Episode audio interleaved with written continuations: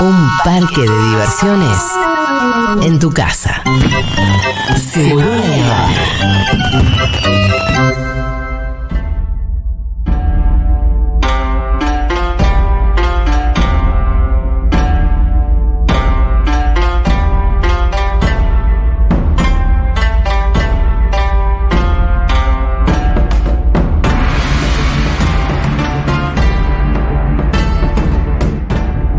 Bueno, em, para nosotros es de lo más divertido tener un enviado especial en China. Sí.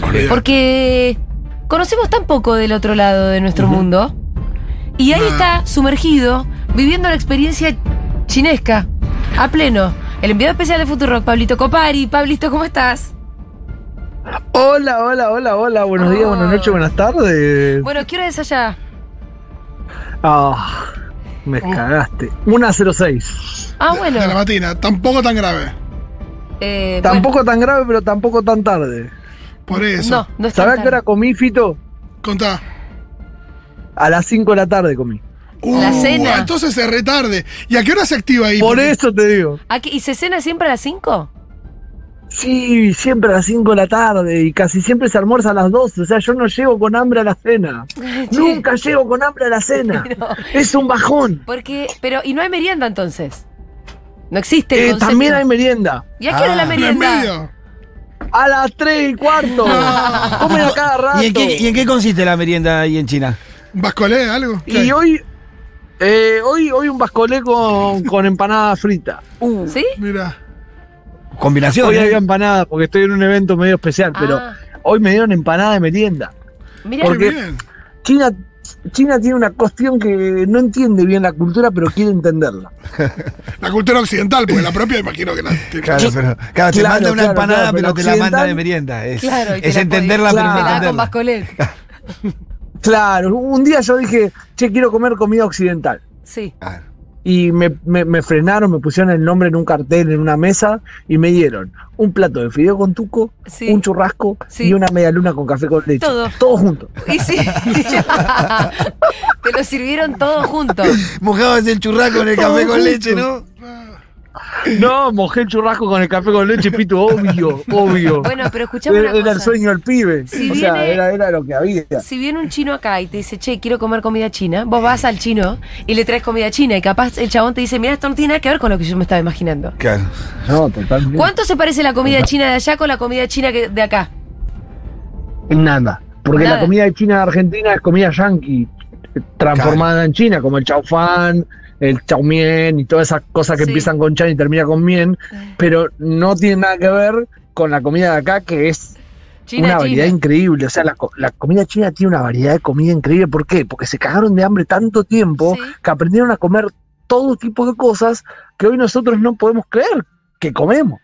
¿Y qué- cómo qué? Entonces, qué, qué sé yo, raíces, Claro, eh, claro. pescados, eh, pastas, eh, la variedad de mezclar un cordero con un pollo dentro de un mismo plato. Hay un montón de cosas que tienen que ver con... eh, a ver, la comida china se divide... Ay, me pegaste en una, porque yo soy muy especialista en esto. O sea, la comida china se divide en ocho escuelas. Ay, wow. Las ocho escuelas de la, co- Uh, la comida china se divide en ocho escuelas que Está tienen que ver con ocho regiones del país. Como, es como cuando así Capitanich dice, dividimos. son 13 puntos. Sí, sí, y arranca uno por uno. la puta madre. Ocho regiones del país, cada una de una región. chabón. Escuchame, Claro, cada punto corta. tiene una región. Entonces, ¿y son muy distintas las ocho escuelas?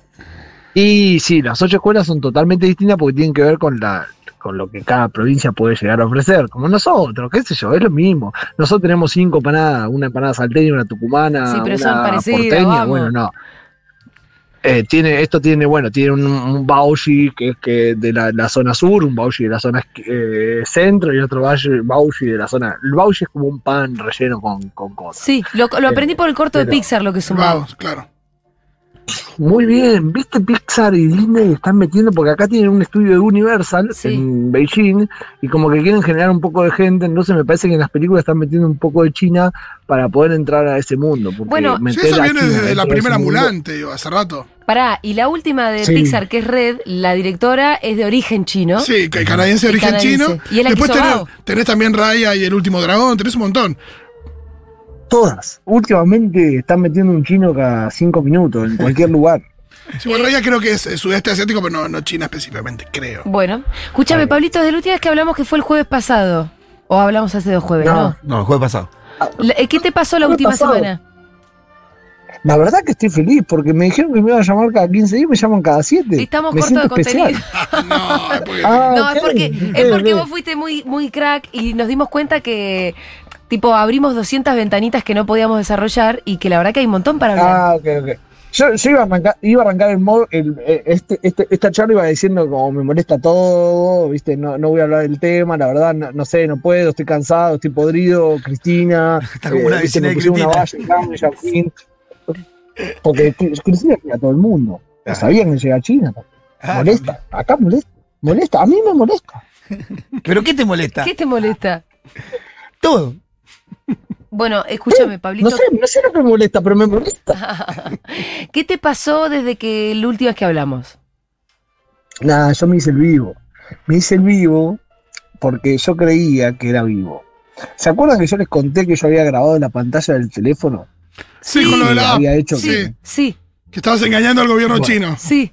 Me preocupó un poco. Yo que- engañé, al go- yo, yo engañé al gobierno chino. O sea, lo engañé hasta el día de hoy.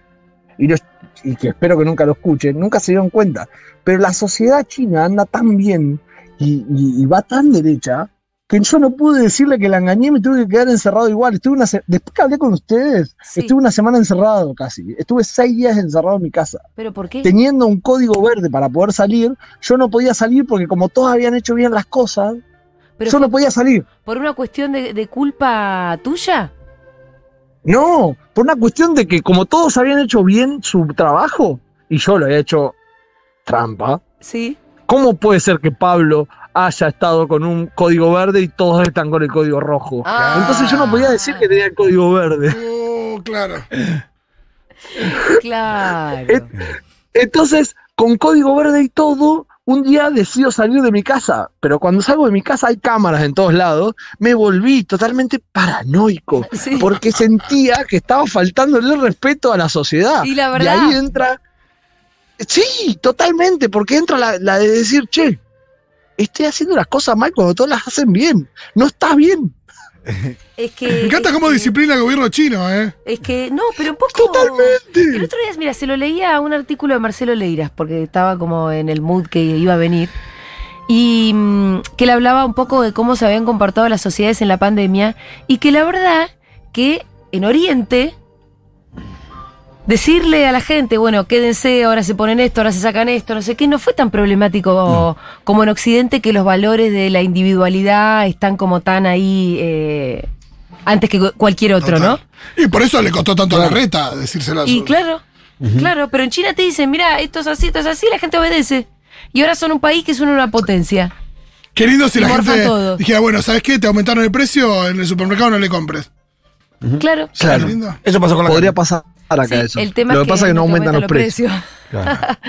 Porque los empresarios no pueden aumentar los precios. Ahí, ahí, No,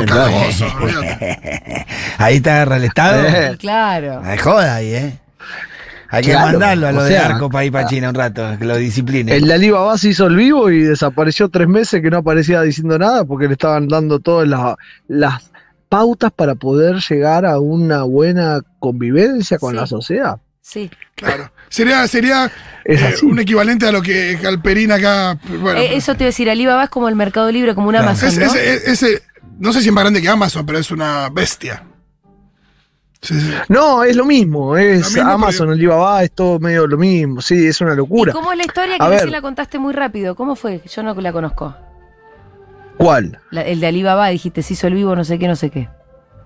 No, porque claro, cuando uno, un empresario empieza a crecer, cree que tiene individualidad, pero forma parte de una cultura que es colectiva. Claro. Entonces cree que lo individual puede llegar a superar lo colectivo hasta que el Estado le dice, no, sos parte de la colectividad. Claro. Y entonces ahí tiene que frenar y tiene que pensar en la sociedad. Qué envidia los chicos. Ojalá. Es un flash. Pablito, ¿estuviste viajando mucho en tren bala? Sí, anduve re fuerte. No, ¿sabés qué? Eh, bueno, yo les conté esto, que había ido en tren bala a una provincia que se llama Shanghai, que era, bueno, que era una provincia que estaba, hay un campo de arroz. Se estrenó un video que habla del Helki, que era lo que lo que puede uno tener para poder moverse dentro de Beijing. En cada lugar hay una aplicación que te hace entrar a un lugar a otro, me hicieron volver para Beijing. Y hoy estoy en Nanjing, que anduve de nuevo en tren bala y me vine a Nanjing, que Nanjing es como la capital del sur. Beijing es la capital del norte Sí. y Nanjing es la capital del sur. Ajá. Y ahora estás ahí. Na- Ahora estoy acá, estoy en Nanjing, estoy en un piso 40 de Nanjing. Escucha, y Nanjing En el es, cual- es muy distinto a Beijing en cuanto, a- viste que cuando uno solamente conoce las fotos y videos de Beijing, que es como una capital hiper desarrollada. Lo que pasa que uno, yo me hacía la idea de que China era, vete, era como toda distinta y, y para nosotros, con- viéndola con ojos de, de- de sudamericano, es todo muy grande, es todo Ah. como una gran ciudad. Yo por la ventana abro y veo una ciudad más grande que Buenos Aires siempre. O sea, esté donde esté, cuando abro veo algo más grande que Buenos Aires. Entonces, trato de que no me impacte, pero nunca llego a conocer la realidad de cada lugar donde estoy. O sea, yo en 20 días hice ya 2.000 o 3.000 kilómetros. Y lo bueno que tiene China con el sistema de transporte es poder ir de un lado a otro muy rápido y muy fácil. Escúchame, Hoy estoy en Nanjing. Sí. ¿Y la gente no se mueve No, tanto en avión? Digo. Y pero ¿para qué te vas a mover tanto en avión si yo puedo hacer 700 kilómetros en dos horas y media? No se puede creer. Pensás que acá nosotros para subir. Acá hacemos 200 kilómetros en El 4 tren que horas. Pero Manuel. hay, hay aviones a Rosario. No, y el tren que va a Pero- Rosario está Bueno, pero a ver, Claro. ojalá la gira Futurock la podamos hacer Buenos Aires Mar del Plata a una hora. Te Eh, metes las patas en el agua y te volvés. No tenés que quedarte a dormir en ningún lado que no sea tu cama. Sería excelente. Sí. Sería excelente. Ya lo dijo Pino. Los trenes. ¿Eh? Hace rato lo Los trenes son el futuro. Y escúchame, Pero ¿y esos porque uno trenes ve a qué como el tren- velocidad van? ¿Cómo? ¿Y esos 400 trenes. kilómetros por hora? ¿A qué, hora, ¿A qué velocidad ¿A van? qué velocidad? 300, 300, 300, ¿Y 300. se siente cuando estás adentro del tren? Eh, ¿Qué, qué, qué sentís? Porque no, no, no sé. Pitu, Pitu, hay un video que yo voy a subir que es el cuarto capítulo Sí. de YouTube. Ah, Me, me voy a autovender, ¿no? No, pero claro, ahora vamos a eso. Bueno, y ahí pongo una moneda en el, ¿viste? En el perfil de la ventana. sí, Pongo la moneda parada, una moneda, sí. y la moneda no se cae porque el tren no se mueve. O sea, vos mirás para afuera y no tiene ningún impacto. Entonces yo digo, bueno, voy a poner una moneda a ver si se cae, porque, claro, por los rieles que van, vienen, van, vienen, van. No, no se siente. O sea, es como yo dos, dos, yo tres, yo soy de Saladillo, que es un pueblo que está a 180 kilómetros de la capital federal. Tardo lo mismo en hacer de Buenos Aires a Saladillo que acá hacer 800 kilómetros. Y eso tiene que ver con una red ferroviaria que está totalmente apostada a decir, che, la movilidad, que la gente pueda ir y venir, que pueda visitar a su familia. Pero nada, te estoy hablando de un precio de que sale creo que entre 300 y 1000 yuanes. Claro. La gente acá gana entre 6.000 y 19.000 yuanes. Entonces es Es un accesible. precio totalmente accesible Claro. Para moverte. para gente que es laburante, además tenés como varias partes, o sea, tenés tres partes. Tenés la parte de primera clase, tenés la parte que es de silencio, que es donde no se puede hablar por teléfono ni puede haber chicos, y la parte de ruido. ¿Y Ah. por qué hay una parte de silencio? Los chinos son chinos. ¿Cómo son los chinos? Son, son chinos. ¿Por qué hay una parte de No. silencio? ¿Para meditar? ¿Para qué mierda? Pero a ver, Julia, no, Julia, a ver, ¿Qué? si vos, a no ver, me rete. si ¿Qué te hay hace que viajar chino? en tren, ¿no? Hay que viajar en tren. Sí, Y no vas a viajar con tu, tu hermosa niña. sí. eh, te vas a un lugar donde no haya un montón de niños y gente hablando por teléfono. Entonces pagas un poquito más y te ponen en el vagón de silencio, que es el que no tiene gente que pueda hablar por teléfono ni niños que puedan gritar. ¿Vos Ah, te fuiste al, va- al va- al vagón Yo, silencioso? Claro, el miedo más grande que tengo cuando viajo en avión Sí, que un niño es que llore. tengo un niño gritando. Es el miedo más grande, que no se caiga, no que se caiga el avión. Eh. No, Que está bueno que El bueno, no un se poco más. Pagás un poco Pero es más que el avión no se cae. No, pero hay gente que tiene otros miedos cuando sube un avión, como el Pitu, por ejemplo. No, sí, yo no- me cago bastante cuando ¿Qué te pasa, Pitu, con Me el da avión? miedo. No, me da miedo, pero igual subo. Ese, ese es un miedo, miedo que, que venzo bastante seguido, pero tengo siempre el mismo cagazo. Vos tenés que pensar siempre que el avión, si se cae, no puedes hacer nada. Bueno, Entonces eso te subite. deja más tranquilo. Justamente es eso lo que más nervioso me pone. Escúchame, ya está entonces estrenado el episodio 3 de Copari en China. Ustedes tienen que buscarlo con el. Flojo. ¿Qué, el, el del episodio 3? Sí, flojo. ¿Cómo, cómo vas a decir No. eso de tu propio episodio? No, no, pará, pará. Sí, flojo. Pol- Re polémico esto. Pero boludo, Sí. tenés que decir que es el mejor No, contenido no. que existe. Para, ¿Qué estás no, borracho? para mí te. No, no, para mí tienen que ir a verlo y decir, che, qué flojo Ah, este episodio, que lo comenten. Es una forma de venta. Está bien, La verdad, muy sui generis de tu parte, te voy a decir. Ojo, pero te da curiosidad a ver sí, tan malo, ¿eh? Vamos a A verlo. ver qué choto que es. Vayan a verlo a ver qué choto que es. Es el Estoy, estoy episodio. aprendiendo de Quintín. Eh, no sabía que Quintín se vendía pero sí un poco sí es verdad que lo hace. El primero es Claro. todo la travesía para llegar a China. El segundo es la cuarentena de Coparia dentro de. y mucho de la comida que le iban dando. Y el tercero entonces es sobre todo sobre la app que se usa ahí para controlar los movimientos adentro de China. Que si bien la pudiste vos eh, sortear, te terminaste controlando a vos mismo como si la app te controlara.